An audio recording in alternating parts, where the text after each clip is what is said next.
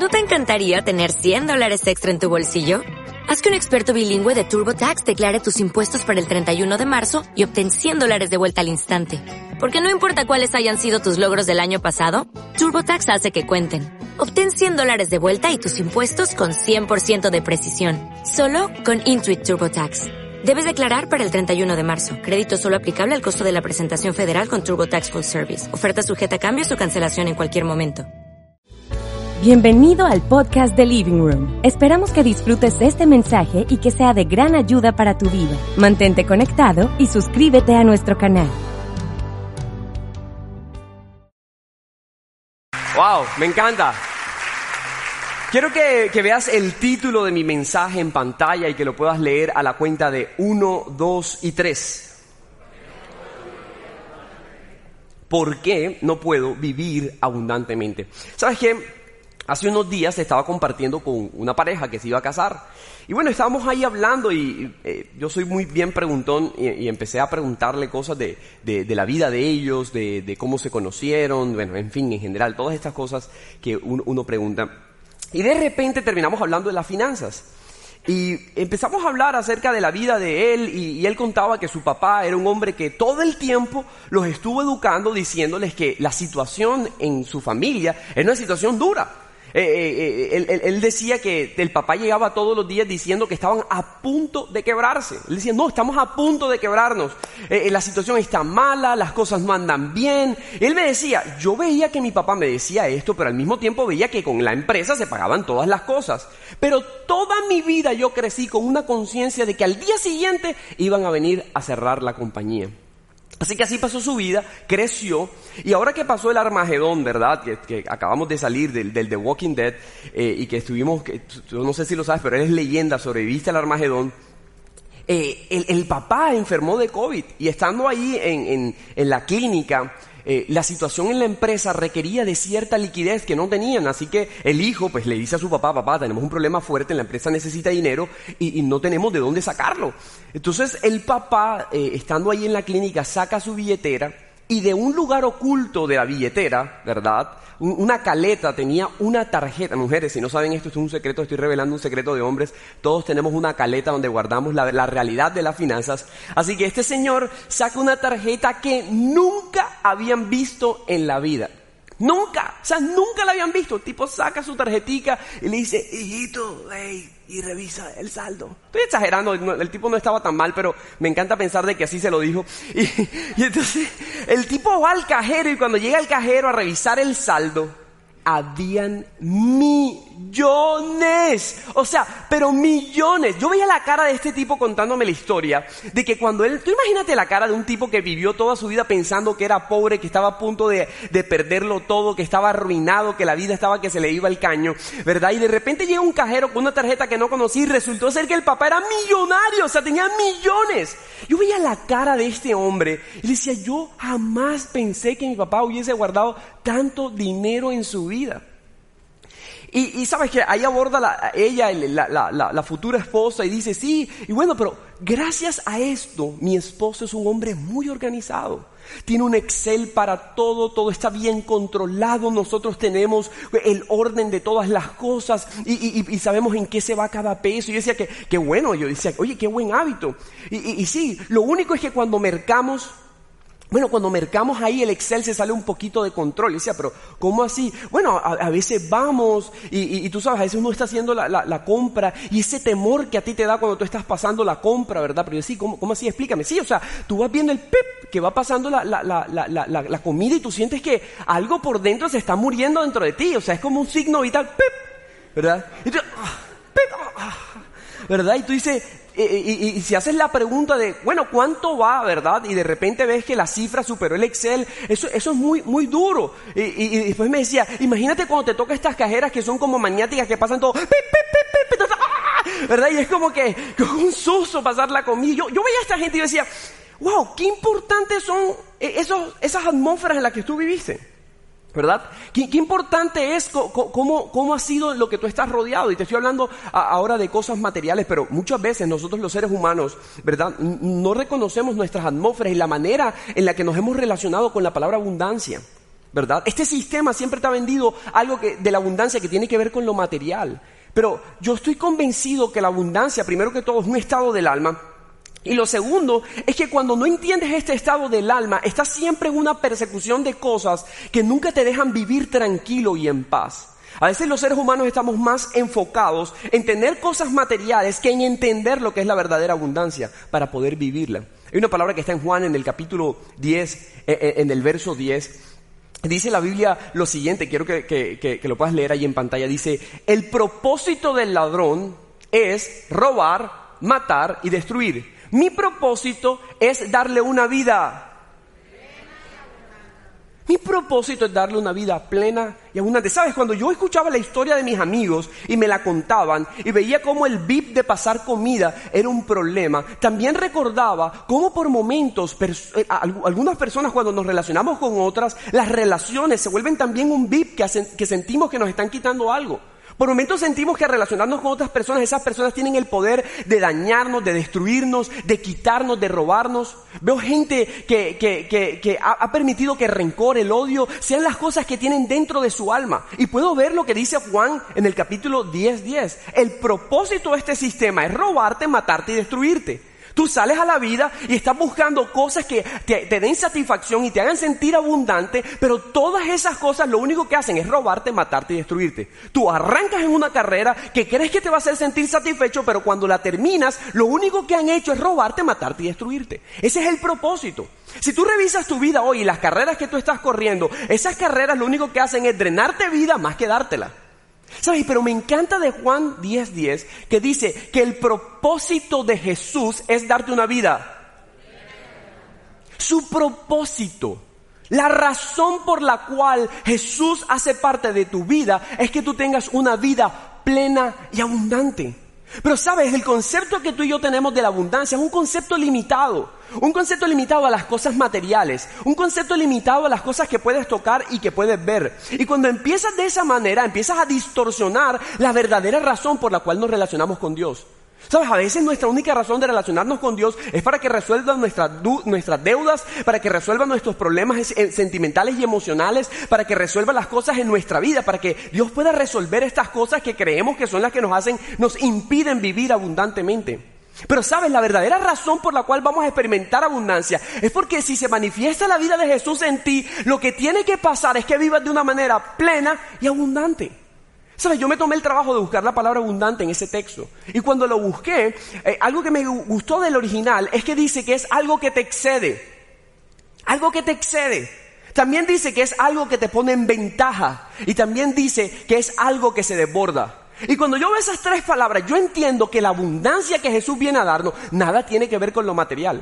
Esa abundancia tiene que ver, te repito, con un estado de tu alma que tiene un nivel de conciencia de que el propósito de que Jesús es que tú vivas en esta tierra plena y abundantemente. Cuando tu alma entiende esto, todo lo que tú haces enriquece. Eso es una consecuencia natural, pero en, sí mismo eso no es la abundancia que el Padre quiere para ti. De eso no se trata. Entender eso te hace vivir el propósito de la vida de Jesús en ti, que vivas una vida Ahora, cuando tú te preguntas por qué yo no puedo vivir una vida plena y abundante, es porque tengo una distorsión de eso. Y yo he encontrado, hay muchas cosas, pero creo que hay dos cosas que son las más significativas por las cuales tú y yo no podemos vivir abundantemente. Una de esas razones que, yo, que yo he encontrado es la envidia. Sabes, a veces tú y yo estamos pasando tanto tiempo en nuestra vida mirando lo que otras personas están viviendo que nos empezamos a cuestionar de la vida que estamos teniendo. Tú miras a la otra persona y tú dices, Dios mío, yo quisiera tener el carro que tiene él. Yo quisiera que mi esposa se viera como la esposa de él. Yo quisiera que mis hijos no fueran tan calillas, no fueran tan intensos y fueran como los hijitos de este. Yo, yo quisiera tener, eh, eh, yo, yo, quisiera estar en este, en, este viaje. A veces te metes a Instagram, ¿verdad? Y está tu amiguis, la, tu amiguis amiga, o sea, tú dices tu amiguis, ¿verdad? Que tú supuestamente la amas, pero en el fondo la odias. Y de pronto tú estás viendo ahí y la foto dice Cancún. Y tú dices, esta gorda que hace en Cancún. ¿Qué hace yo en Santo Tomás y ella en Cancún? Yo porque estoy en este pueblo infernal, ¿verdad? Mira ese vestido de baño, se ve inmunda, ¿verdad? Y envidia es lo que ves en una red social, ¿verdad? Y todo el tiempo nos estamos comparando. Todo el tiempo nos estamos comparando y la comparación te roba el sentido de que lo que tienes que hacer es experimentar la vida de Jesús dentro de ti. Entender que su propósito es que tengas una vida plena y abundante. Eso hace que te enfoques en Jesús, no en lo que los demás tienen o no tienen. ¿Sabes? Santiago habla de esto. La Biblia dice en Santiago lo siguiente, quiero que lo leas ahí en pantalla. Dice Santiago en el capítulo 4, dice, son tan envidiosos que quisieran tener qué. Mira, yo quiero decirte algo, todo no lo puedes tener. Yo no sé si sabes eso, de pronto no lo sabes, pero todo no lo puedes tener. Si tú sales a la vida a tenerlo todo, mi amigo, mi amiga, querido, querida, que estás aquí, lo que va a pasar es que no vas a tener nada. Porque si sales por todo, al final te vas a quedar con nada. Sabes, lo que tú debieses tener en tu corazón es la intención de tener todo lo que el Padre tiene preparado para ti. Si tú entiendes que Jesús quiere para ti una vida, no te escucho, una vida, una vida plena y abundante, Tú empiezas a experimentar en tu vida lo que Él quiere para ti y sales a la vida a buscar todo lo que el Padre tenga para ti. Y dejas de compararte con los demás. Dejas de ver a los lados. Y, sigue diciendo Santiago lo siguiente. Dice, quieren todo, ¿verdad? Y, y cuando no lo pueden conseguir, son capaces hasta de pelear, matar y promover una guerra. A veces veo esto en los matrimonios. La esposa es la que le dicen que no puede comprar lo que quiere comprar y ella arma una guerra en la casa. ¿Verdad? ¿Hay esposos que han vivido eso aquí? Te toca decirle a tu esposa, mira, hoy no es un buen momento para comprar eso. Y de repente, ¿cuándo será el buen momento para mí? ¿Cuándo? Aquí nunca hay un buen momento para mí, nunca. Llegas a la casa y le dices, mi amor, ¿qué hay de comer? No es un buen momento para comer. ¿Verdad? Y luego tienes una semana de perro porque tu, mujer, producto de que no obtuvo lo que quería, ahora tiene una, promueve una guerra en tu casa. A veces eres tú también. ¿Verdad? Quieres algo, no lo consigues, estás ofuscado y, en medio de, tu, de, esa sensación llegas a tu casa a promover guerras, odios, peleas, tratas mal a tus hijos, tratas mal a tu esposa. ¿Sabes por qué? Porque estás saliendo a buscar todo y todo no lo puedes tener. Todo no lo puedes tener. Lo que deberías de estar buscando, te lo repito, es el todo que el Padre tiene para ti. El todo que el Padre tiene para ti. Y mira lo que dice, sigue diciendo Santiago. Santiago termina diciendo, uh, promueven guerras, ¿verdad? Y dice al final, pero ni así pueden conseguir lo que quieren. ¡Wow! ¿Sabes? Si tú quieres vivir una vida abundante, lo primero que tú tienes que entender es que no puedes vivir como Santiago, envidiando a los demás, envidiando lo que los demás tienen. No puedes vivirlo de esa manera. Hay que desarrancar eso de nuestro corazón. Hay que empezar a vivir la vida queriendo experimentar el propósito de la vida de Jesús dentro de mi vida, que Él quiere que tenga una vida plena y abundante. Yo quiero darte dos cosas, dos cosas que van a ayudarte a poder destrabar esto en tu cabeza, que tú puedas sentir la verdadera abundancia que Jesús quiere entregarte y la puedas experimentar. ¿Tú me sigues hasta ahí? ¿Me sigues hasta ahí? Muy bien, vamos al punto uno, léelo en pantalla a la cuenta de uno, dos y tres. No te oí. Todo lo que acumulas se pudre. Todo lo que acumulas se pudre. ¿Sabes qué? Cuando yo era un niño, la situación en mi casa a nivel financiero era una situación extraña. Teníamos a veces, a veces no teníamos. Era muy extraño. Mi mamá siempre fue una buena administradora de todas las cosas una buena administradora de todas las cosas. Pero, sabes, a veces los métodos de mi mamá para hacerme entender las cosas generaban este ambiente del que te estoy hablando, ¿verdad? Estos ambientes donde tú consideras que la abundancia tiene que ver con las cosas materiales, tiene que ver con tener esas cosas, con no perderlas en el tiempo. Entonces yo recuerdo que cuando yo me iba a bañar, ¿verdad? Yo sentía que tenía un policía o sea, yo iba entrando al baño, yo cerraba la ducha y, o sea, yo sentía que mi mamá se quedaba ahí, percibiendo. Y cuando yo iba a poner la mano en el grifo, en la llave para abrirla, yo escuchaba una voz antes de que saliera el agua que decía, mijito, no te vayas a demorar. Y yo decía, pero mujer, ni abierto, es que ni ha salido la primera gota, ¿cómo sabes que me voy a demorar? ¿Verdad? Y luego entonces yo abría la ducha y era como si contara un minuto. Y al minuto me decía, hm, vas a dejar sin agua a los vecinos. Yo decía, no, pero yo, yo no, no, la vida no puede ser así. Yo crecí con una conciencia que el agua con la que yo me bañaba era el agua comunal y que había un tanque para toda la ciudad que yo me estaba gastando. Imagínate cuando yo escuchaba a un vecino gastando agua. Yo decía, no, va a dejar sin agua este hombre. Este hombre, no, yo no podía, nadie puede vivir de esta manera, ¿verdad? De pronto me sentaba a comer y entonces yo decía, ah, mami, yo remolacha no quiero. Es una remolacha con una salsa blanca, es una cosa así. Yo, la veía y yo, dice, yo, yo, yo sentía que mi vida se iba en esa remolacha. Dice, mami, yo no quiero eso. Tantos niños en el África muriéndose por remolacha. Mira, yo, yo no sé cómo amo a los niños del África a esta altura de mi vida. O sea, el odio que yo puedo tener contra esos pobres niños, gracias a que mi mamá todo me lo, todo me lo hizo comer en nombre de los niños del África. Yo no sé tú, si estás viendo esta transmisión, qué comiste en nombre de los niños del África, pero, pero yo te entiendo. Quiero que sepas que yo te entiendo. ¿Sabes? La intención de mi mamá era buena. La intención de mi mamá era no desperdicies lo que tenemos. Esta es la abundancia que Dios nos dio. Estas cosas que tenemos, lo que Dios nos dio, no lo desperdicies. No desperdicies estas cosas. Pero sabes, esta conciencia es una distorsión de la abundancia. Porque esa conciencia lo que dice es, la abundancia es todo aquello que puedas retener en tu vida, todo lo que puedas acumular. Y salimos a la vida a acumular cosas. Acumulas cosas materiales, acumulas cosas eh, personales, te vuelves un acumulador. Sabes, mi, mi, esposa, hay un programa en Discovery Channel que se llama Acumuladores, ¿lo has visto? Todos lo han visto. Muy bien. Si no lo has visto, necesitas verlo. Y sabes, en ese programa, tú ves gente que acumula todo tipo de cosas. Es impresionante. Hay, momentos en donde hay casas donde ya no se puede caminar. Es como que pasas así y entonces la persona acumula cajas. O acumula cartones de huevo. O acumula juguetes. O acumula ropa. ¿Verdad? Yo he querido mandar a mi esposa ahí. Yo, le he dicho Adri, Adri, a mí me gustaría que tú fueras acumuladores y presentáramos tu caso. De pronto esto puede ayudar a otras personas, ¿verdad? Mi esposa acumula ropa y acumula bolsas de regalo. Las mujeres se ríen porque hay acumuladoras de bolsas de regalo, estoy seguro de eso. Por eso el caso de mi esposa las puede salvar de seguir siendo unas acumuladoras. Un día yo, cuando nos casamos, Adriana tiene una pijama súper sexy. Dios mío, qué pijama tan sexy. O sea, wow, era divina esa pijama. Luego veo una foto de cuando tenía nueve años y era la misma pijama. Y decía, con razón le queda tan chiquitica. La tenía desde los nueve. Yo decía, ¿dónde compraba la ropa ese señor que duraba tanto? Luego cuando seguíamos avanzando en nuestro matrimonio me daba cuenta que cuando le daban un regalo, quitaba los, el pegante de los regalos con un cuidado, como una, como una cirugía. Pip, pip. Y yo decía, ¿pero qué estás haciendo? Esto nos puede servir para otro regalo.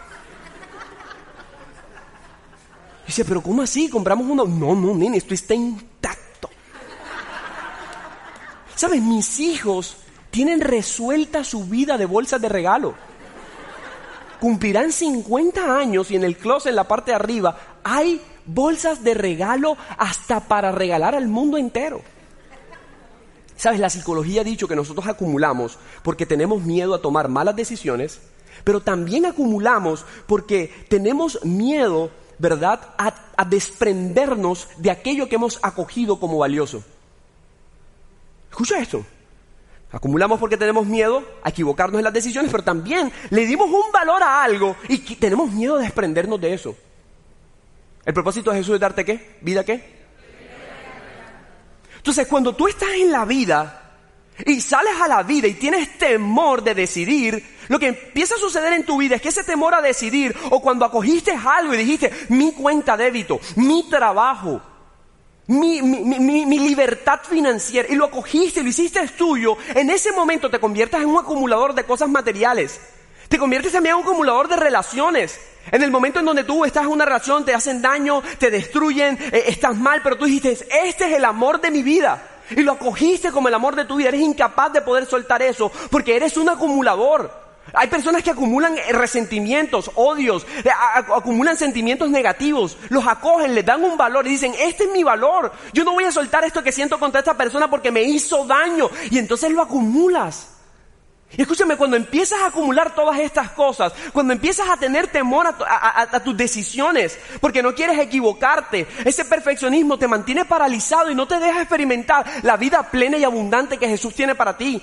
Porque lo que tú necesitas, mi amigo, no es estar acumulando estas cosas, es experimentar la vida de Jesús dentro de ti, su propósito, la razón por la cual Él quiere ser parte de tu diario vivir, es que vivas plena y abundantemente. Y eso en principio, mi amigo, no es algo que puedas experimentar de manera material. Eso lo experimentas viendo el favor de Dios en tu día, viendo que Él te coloca en ventaja, viendo que Él hace que las cosas sobreabunden, viendo que Él hace que las cosas sean más fáciles. Eso se manifiesta en experimentar a Jesús haciendo lo que solo Jesús puede hacer. Cuando Jesús hace lo que Él puede hacer, tu vida se vuelve plena y abundante y entonces viene la riqueza, entonces vienen las oportunidades materiales, entonces viene la tranquilidad en lo, en lo, en lo y empiezas a vivir una vida diferente.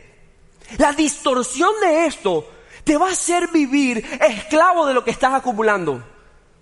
¿De qué estamos esclavos hoy? Yo a veces me pregunto eso. A veces me siento esclavo de mi trabajo. Siento que si no trabajo, Dios no me va a poder bendecir. Siento que si no hago más, no voy a tener más. Hace unos días hablaba con una amiga y me decía, no, yo necesito trabajar más porque yo no me puedo quedar atrás, porque esto, porque lo otro. Y yo decía, ¿qué carrera estás corriendo tú? ¿Con quién te estás comparando? ¿Necesitas más de qué?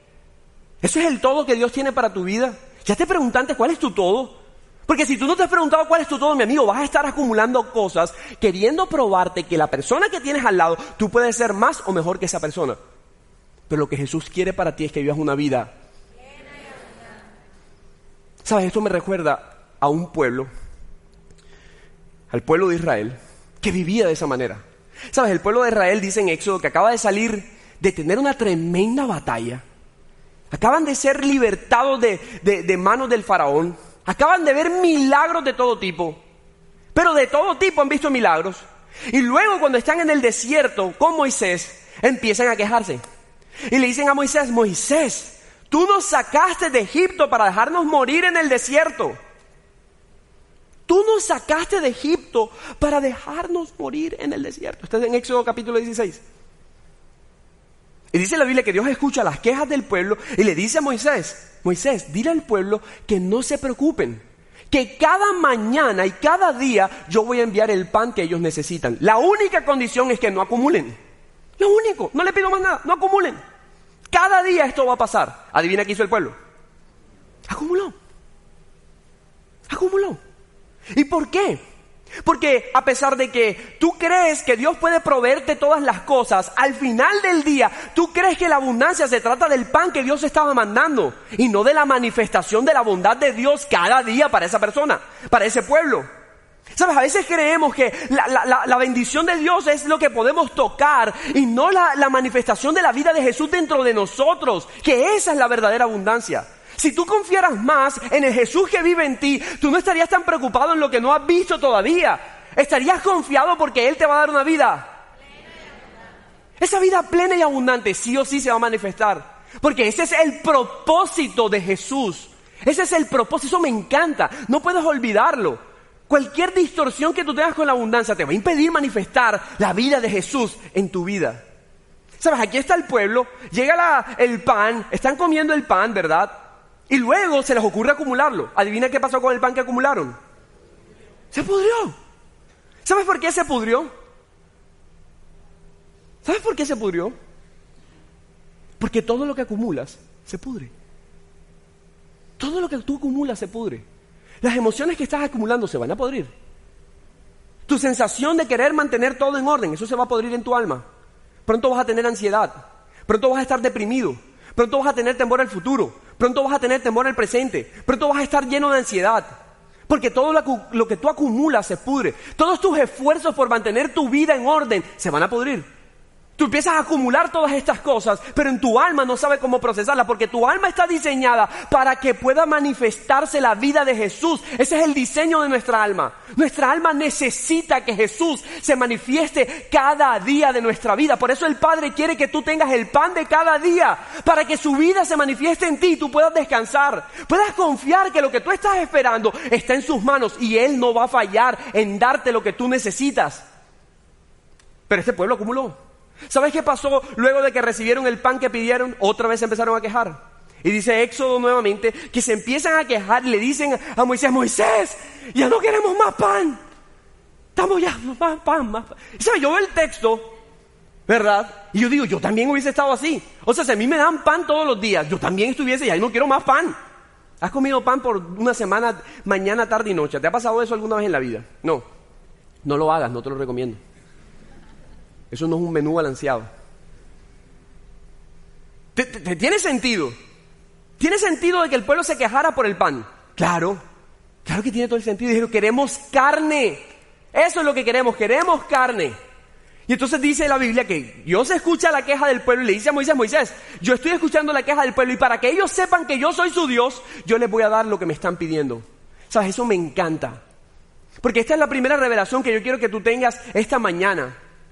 Sabes, el pueblo sale de, Egipto y dice, nosotros quisiéramos regresarnos a Egipto porque allá en Egipto teníamos calderos llenos de carne con pan. Sabes, a veces tu alma y la mía es así. Preferimos estar en nuestra esclavitud comiendo el pan y la carne que creemos que necesitamos que estar con Dios siendo provistos por Él. Porque tenemos una distorsión y creemos que la esclavitud con pan y carne se compara a la bendición de tener a nuestro Padre Celestial manifestándose cada día de nuestra vida. Su propósito que tengas una vida ¿Sabes? En ese momento en que, en que confundes abundancia con el saldo de tu cuenta, abundancia con el tipo de carro que tienes, el tipo, en el momento que te confundes en eso, empiezas a desear, preferir estar esclavo a tu trabajo, esclavo a tus emociones, esclavo a la vida que tenías antes, que libre y siendo prosperado en tu alma como el Padre quiere que prosperes, viviendo el todo que el Padre tiene para ti. ¿Sabes? Quiero que, que nos preguntemos eso esta mañana. ¿Cómo quieres vivir tu vida?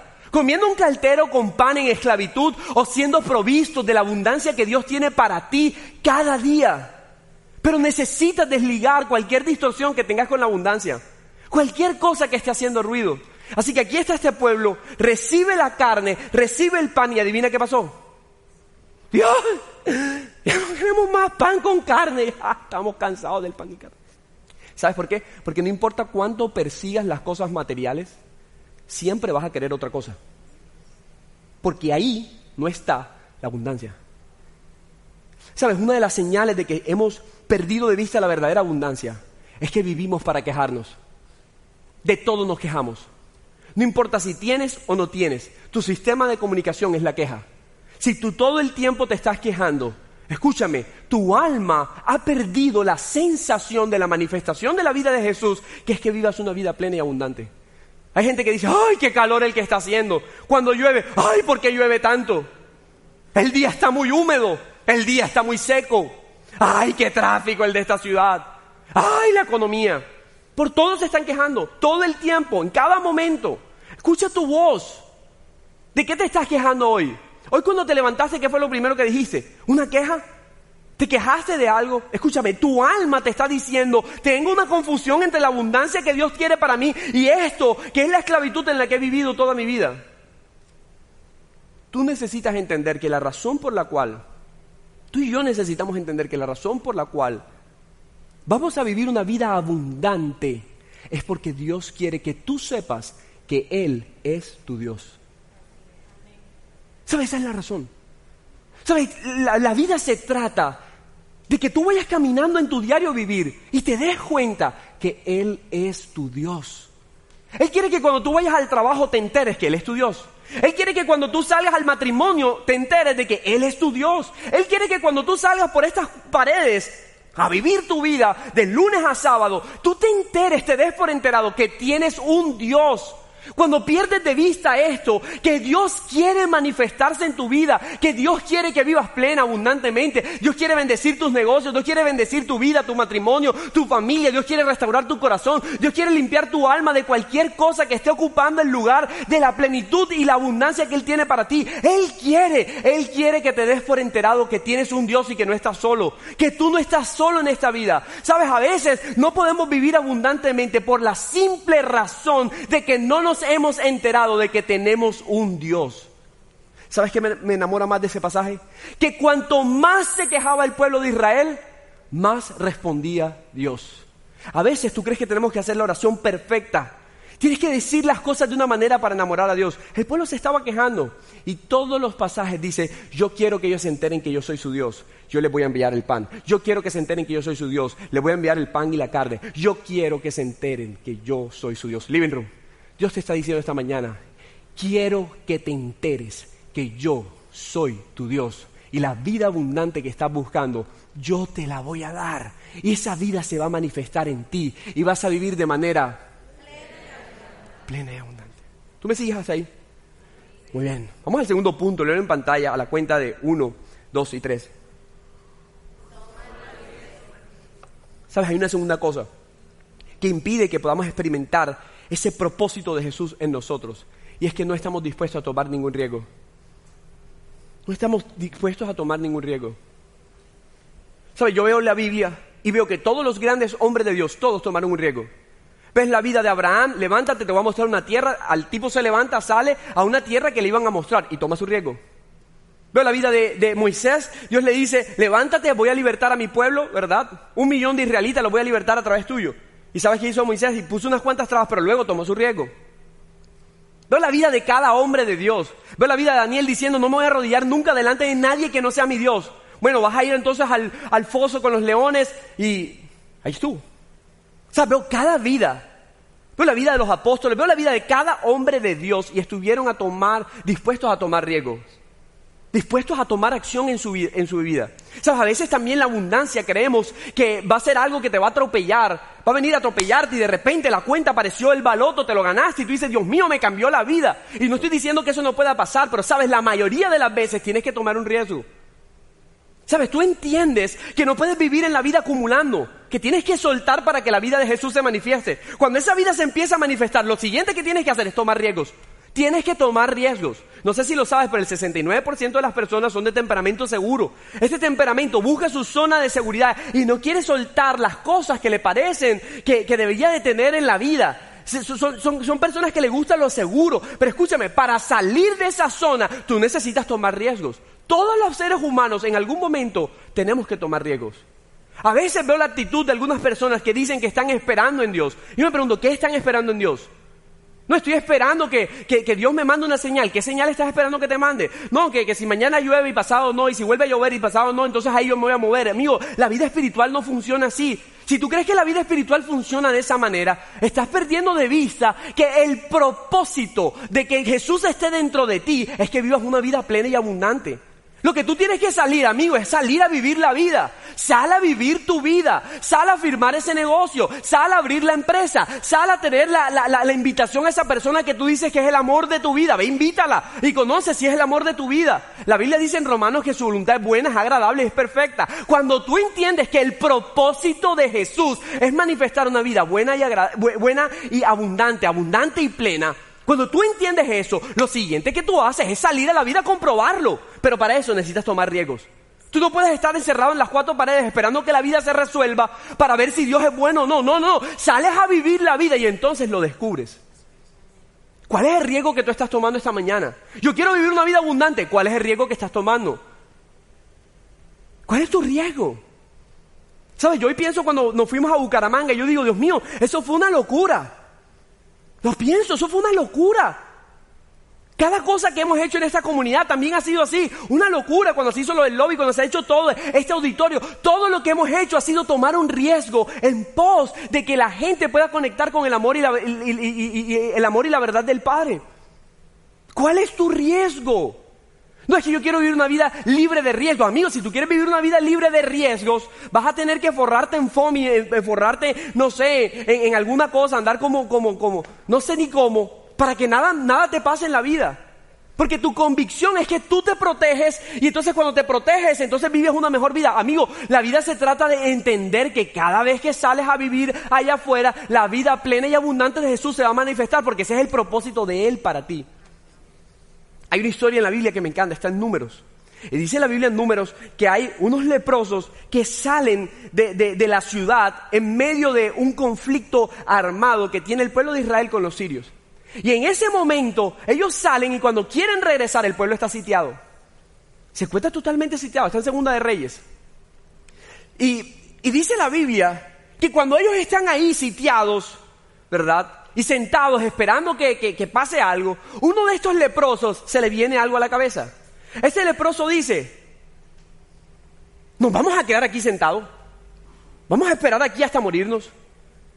Y se hace una pregunta que me encanta, dice, ¿de qué nos sirve estar aquí sentados esperando la muerte? ¿De qué nos sirve estar aquí sentados esperando la muerte? ¿Sabes? Yo a veces veo a algunas personas que esa es la actitud que tienen en la vida se han sentado a esperar que las cosas cambien. Se han sentado a que las finanzas cambien, se han sentado a ver que el matrimonio cambie. A veces algunas parejas me abordan para pedir ayuda en su matrimonio y cuando veo dicen, no, nosotros no hablamos, nosotros no peleamos, nosotros no discutimos, nosotros no pasamos tiempo juntos, nosotros no, ya no tenemos casi relaciones sexuales, nosotros ya casi, ni, no. Yo digo, ¿y entonces qué tienen? ¿Qué les quedó en medio de todo eso? ¿Cuál es el riesgo que están tomando en ese matrimonio? ¿Cuál es el riesgo que toman para sentirse mejor? ¿Cuál es el riesgo que toman para ir por, por, una mejor vida? ¿Cuál es el riesgo? Yo quiero preguntarte lo mismo que este leproso se preguntó. ¿De qué te ha servido que te quedes sentado esperando la muerte? Porque no estás esperando otra cosa. Estás esperando que tu matrimonio se muera. Estás esperando que tu empresa se muera. Estás esperando que tu finanzas se muera. ¿De qué te sirve quedarte a esperar a que las finanzas cambien? Porque sí, amigo, tienes que salir y tomar un riesgo. Porque la manifestación de esa vida abundante es una convicción que tú tienes, que la vida que Jesús preparó para ti es buena, es abundante, es plena. Y con esa conciencia sales a vivir. Dice este leproso, ¿de qué me sirve quedarme aquí y morirme? Y sabes, y dice, si nos van a matar, que nos maten. Y si vamos a vivir, viviremos. ¿Sabes? Esa expresión me encanta. Porque yo estoy un convencido de que por momentos la vida hay que vivirla de esa manera.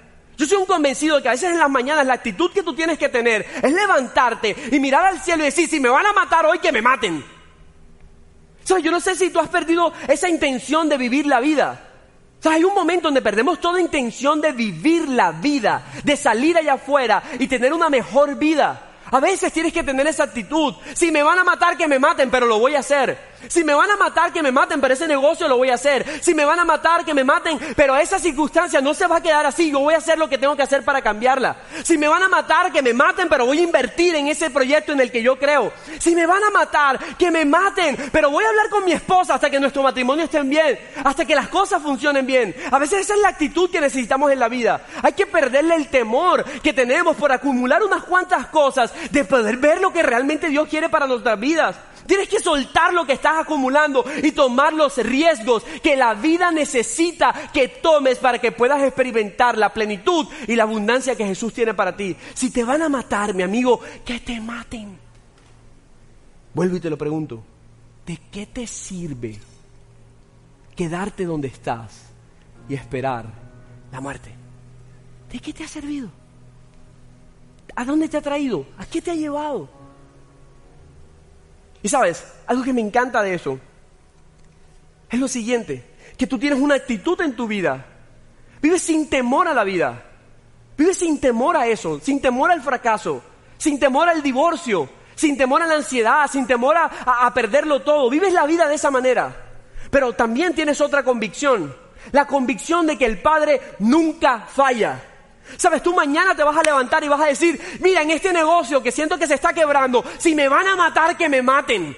Pero voy a seguir adelante, voy a confiar en el Padre, voy a hacer lo que tengo que hacer, me voy a levantar cada día, voy a salir, voy a tocar puertas, voy a mandar la hoja de vida, voy a hacer lo que tengo que hacer, voy a tratar de enamorar a mi esposa, voy a tratar de enamorar a mi esposo, voy a restaurar mi casa, mi hogar, si me van a matar, que me maten.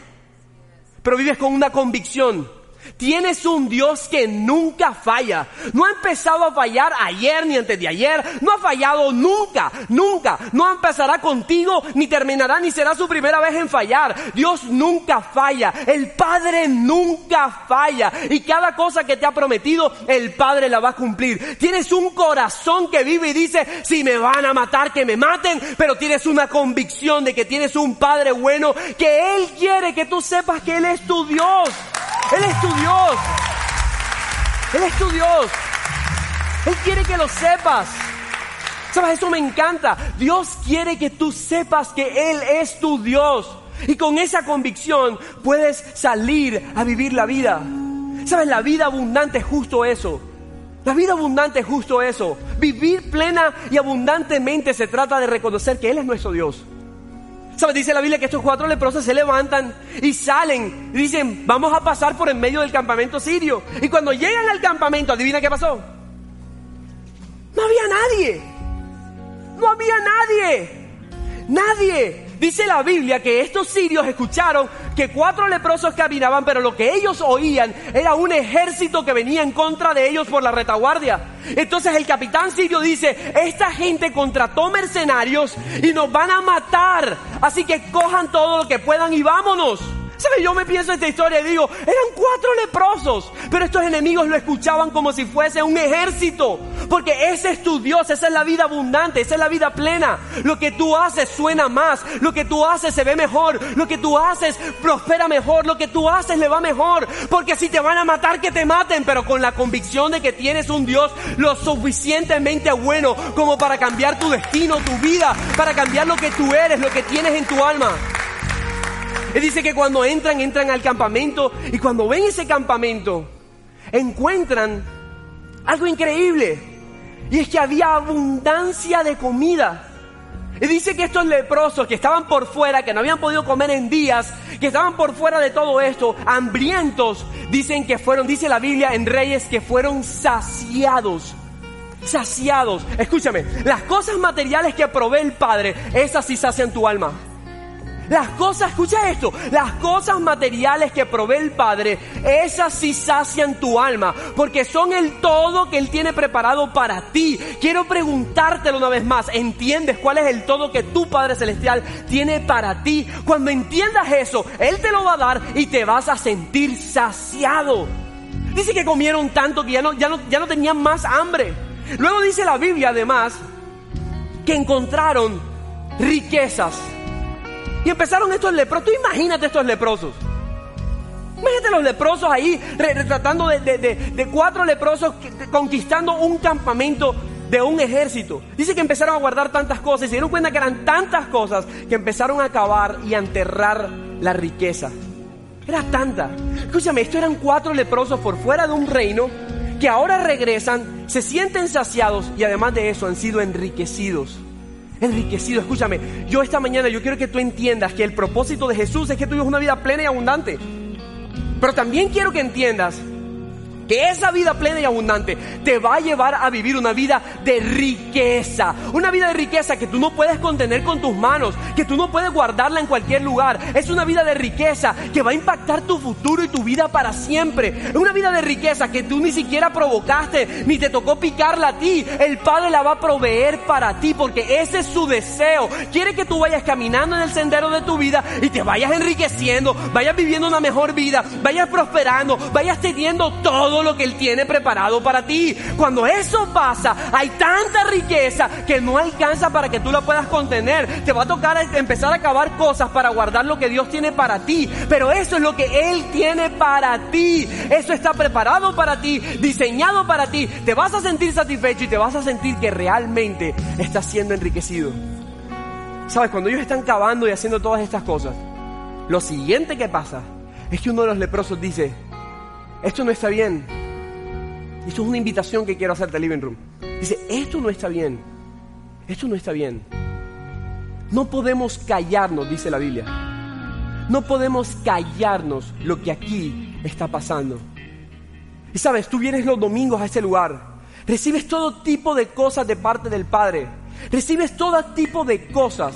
Y sabes, como estos leprosos que están experimentando la vida abundante, que están siendo transformados, que fueron saciados, que fueron enriquecidos, el Padre hoy te dice, no es bueno que te quedes callado. No es bueno. Quiero invitarte a que al salir de aquí tú puedas compartir con otras personas el amor y la bondad de Dios. Puedas compartir lo que el Padre tiene para ha hecho en tu vida. Sabes, a veces la abundancia se manifiesta cuando la compartes con otros. A veces ni tú eres consciente de lo que tienes. Cuando empiezas a hablarlo y a compartirlo, en ese momento empiezas a darte cuenta de cuánto te ha bendecido Dios. ¿Cuándo fue la última vez que al salir de aquí compartiste con alguien lo que Dios había hecho en tu vida? ¿Cuándo fue la última vez que lo compartiste con tu amigo en el trabajo? ¿Cuándo fue la última vez que compartiste lo bueno que Dios ha sido con tu vida? Con gente con la cual nunca le has hablado de Jesús. Sabes, yo veo esta historia y puedo comprender que la vida abundante, esa vida plena y abundante también contagia a otras personas también contagia a otras personas. Living Room, no es bueno que te quedes callado. Quiero que te pongas sobre tus pies. Quiero orar, quiero orar por ti para terminar eso. Esta mañana, Padre, yo te doy gracias por tu infinita bondad. Yo te pido que pongas en nosotros esa, e, e, ese, ese, querer, ese, ese, ese querer salir a disfrutar la vida, a, enfrentarnos a, lo que tú tienes preparado para nosotros. Yo te pido que en el transcurso de esta mañana esta palabra tome mayor labor, tome una, una, una, mayor relevancia. Te pido que, que nos hables a lo profundo de nuestro corazón. Que al salir de aquí podamos compartir las buenas cosas que tú has hecho en nuestra vida. Y te doy gracias por lo que estás haciendo.